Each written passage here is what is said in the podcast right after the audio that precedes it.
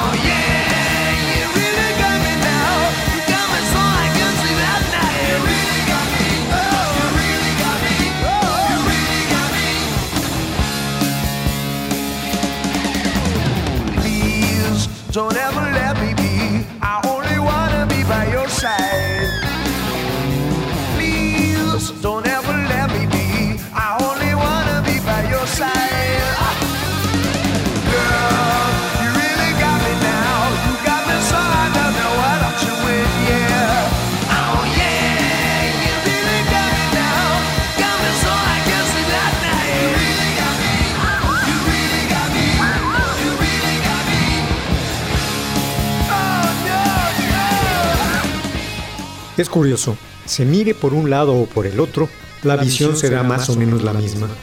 A la calle Michelangelo Strat se puede acceder por el Southern Amster Canal, caminar el par de cuadras que le corresponden o viceversa, desde la Minerva Plain. Es pues una calle pequeña, básicamente conformada por casas habitación y dos o tres comercios. La calle forma parte del barrio conocido como Apollo Lambert, dentro de la zona metropolitana denominada Out South. Dicho barrio fue construido hace un siglo junto a los aledaños Hofdorf Plainburg y Slottefart entre las décadas de los años 20 y los 30 del siglo XX, en el período entre guerras, dentro del plan de modernización de la ciudad de Ámsterdam.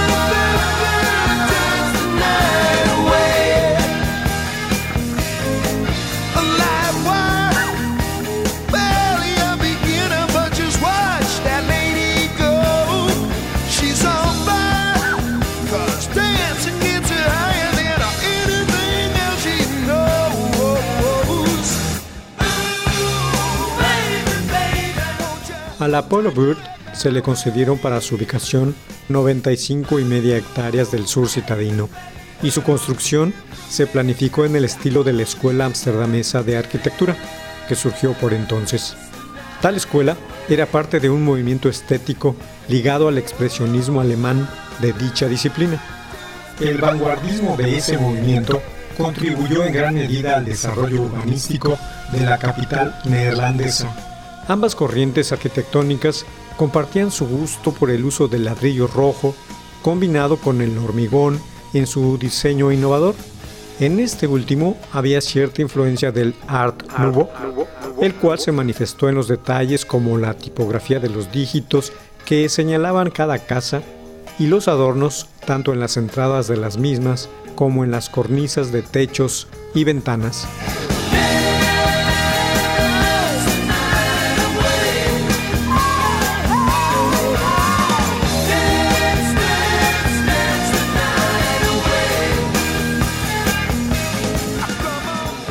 Toda esta novedad hizo del emergente barrio una zona de lujo y opulencia, que atrajo a la gente rica de aquellas décadas, muchos de ellos de ascendencia judía. Por eso mismo, cuando los nazis invadieron la ciudad en 1940, la ocuparon, arrestaron a los propietarios, los despojaron de sus propiedades y los deportaron a los campos de concentración e instalaron su cuartel general en ella. También por eso mismo, los aliados la bombardearon hacia el final de la conflagración. Destruyeron una parte de ella que tras el conflicto fue reconstruida bajo las mismas bases originales. Debido a eso, el barrio recuperó su esplendor hacia mediados de la siguiente década, con el agregado cívico de incluir vivienda popular para equilibrar su desarrollo.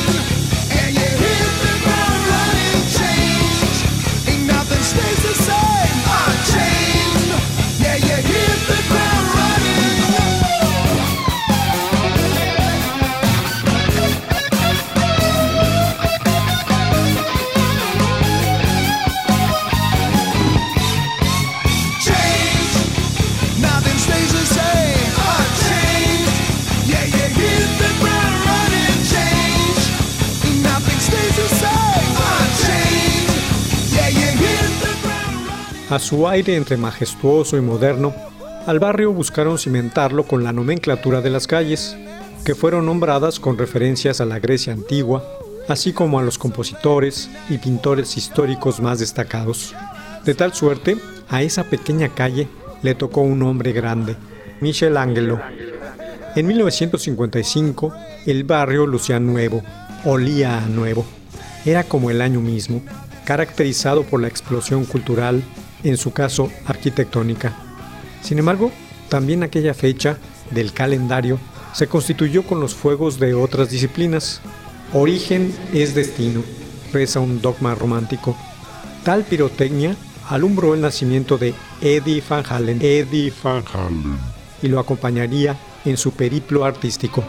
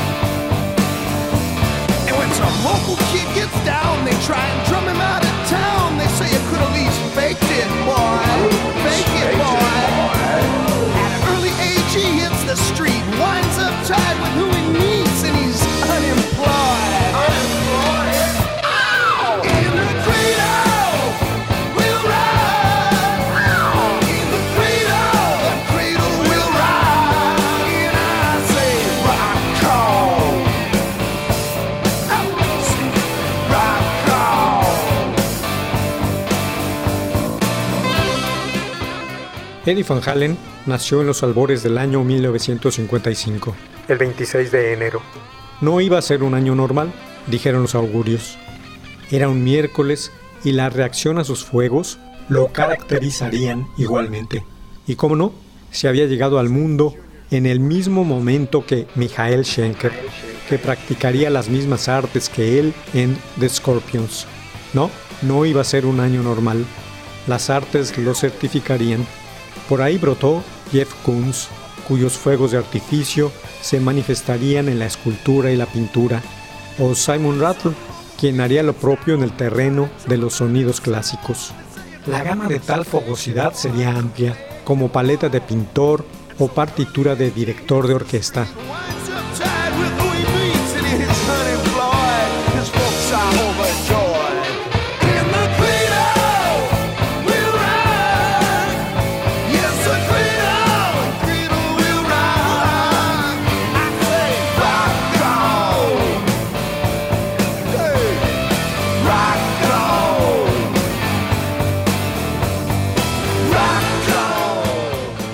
Esa paleta de bengalas iluminaría la literatura con la publicación del tercer volumen de El Señor de los Anillos, de Tolkien, la aparición y el temblor que provocó la Lolita de Vladimir Nabokov, el estremecimiento con la temática de Graham Greene en The Quiet American, El Americano Impasible, o la inquietante atmósfera de Pedro Páramo de Juan Rulfo.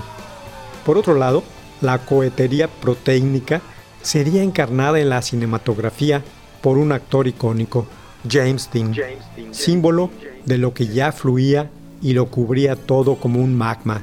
Esa juventud que exigía cambios en películas de estreno y paradigmas como East of Eden, al este del paraíso, dirigida por Elia Kazan, y Rebel with a Cause, Rebelde sin causa, de Nicholas Ray.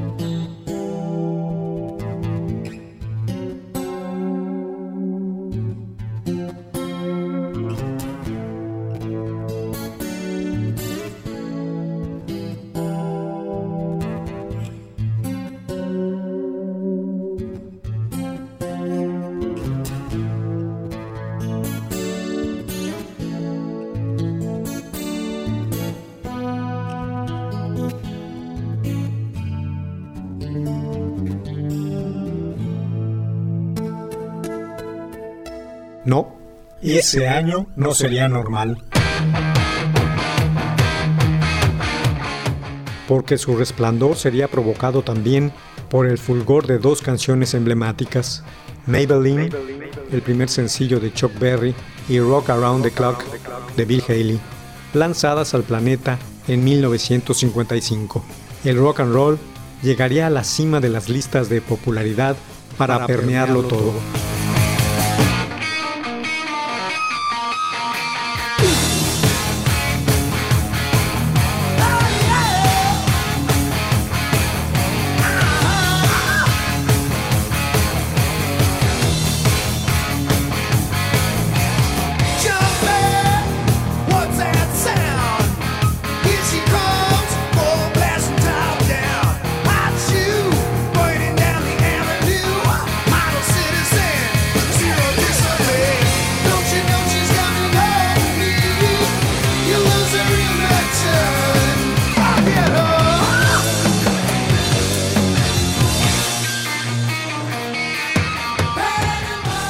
Así estaba el mundo cuando nació Eddie, Edvard Lodewijk Van Halen, el 26 de enero, como hijo de Eugenie Van Beers, una mujer indoneerlandesa de origen javanés, y Jan Van Halen, saxofonista, clarinetista y pianista, que formaba parte de la orquesta de la Fuerza Aérea Neerlandesa.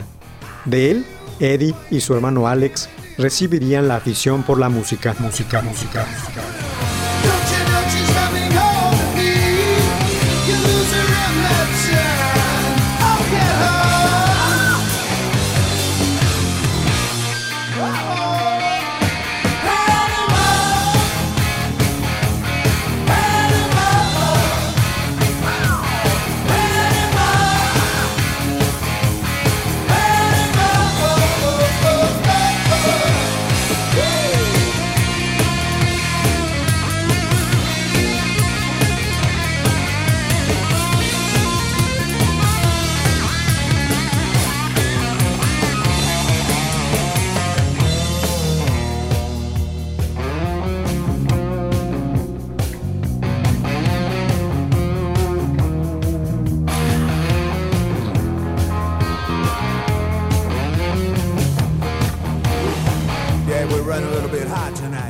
La escucha de discos y la radio en la casa que les había asignado el municipio, dentro del plan de equidad social de la vivienda en aquella calle Michelangelo Strat, en la que nacieron los hermanos Van Halen, era una constante. Cada vez que el papá llegaba, o antes de irse a trabajar, ponía discos de diversos géneros, destacando el jazz y ese nuevo género llamado rock and roll. Los niños alternaban en la calle con otros vecinitos o a la orilla del Southern Canal o en la Minerva Plain, según el juego. El tránsito vehicular era poco en aquel entonces, y de esa manera pasaron el segundo lustro de los años 50, antes de que su padre fuera movilizado a la ciudad de Nijmegen, al este del país, muy cerca de la frontera con Alemania.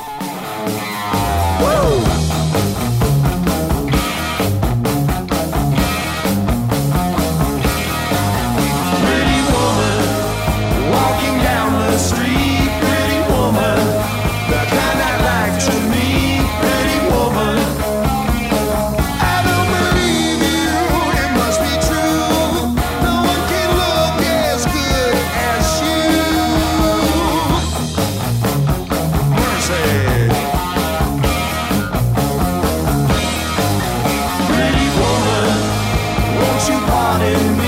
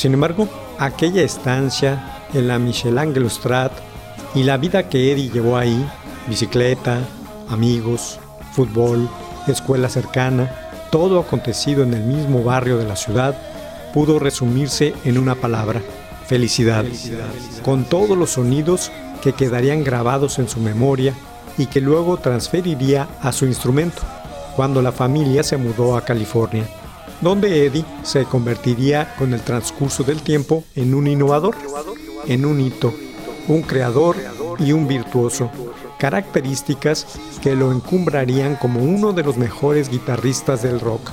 Todo eso sucedería en Pasadena, California, a donde se mudó con su familia en los primeros años de la década de los 60.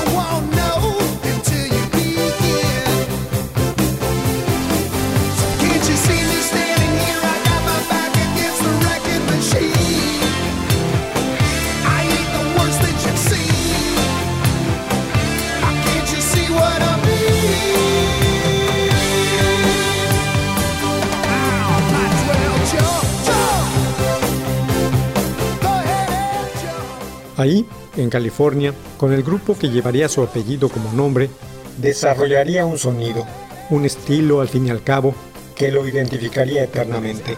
El tapping, tap, tap, tap, tapping. Eddie y su escuela con esa técnica, es decir, tocar con las dos manos sobre el diapasón para que dos notas distantes pudieran sonar consecuentes a una velocidad inusual. Un método que implica armar arpegios rápidos pulsando las cuerdas directamente sobre dicho diapasón. Una adaptación al contexto rockero del lenguaje de la música barroca, Bach, y del posterior romanticismo, Nicola Paganini. Movimientos estéticos fundamentales y ontológicos del rock mismo. Eddie Van Halen dio con uno de los avances del instrumento más espectaculares de su época, en el sentido más combustible de la palabra.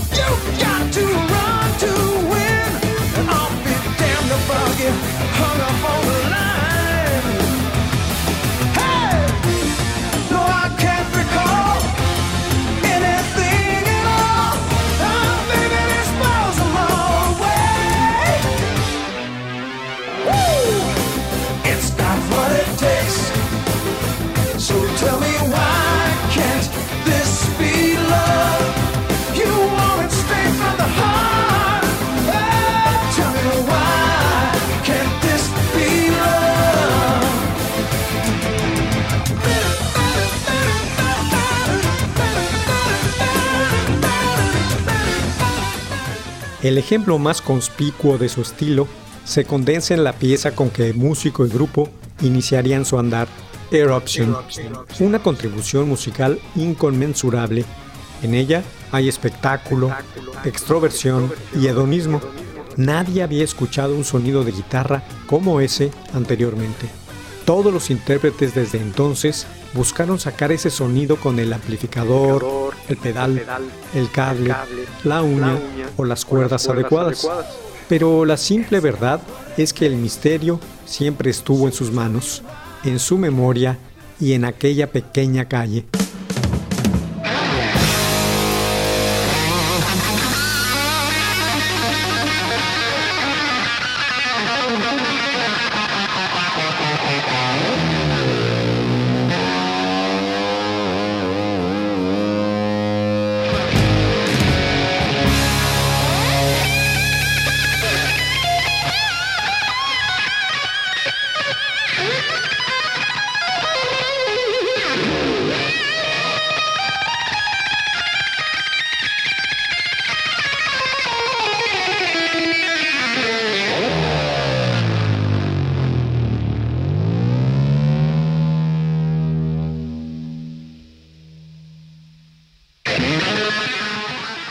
La magia de la pirotecnia como arte, como elixir de la inmortalidad.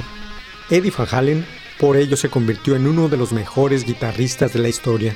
Su fallecimiento el 6 de octubre del 2020 selló su permanencia en el Olimpo y en el Salón de la Fama del Rock.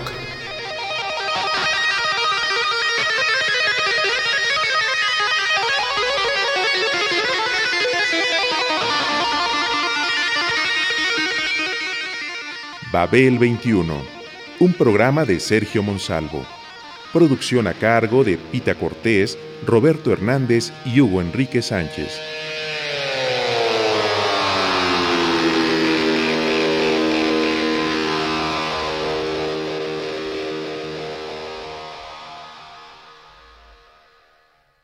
Radio Educación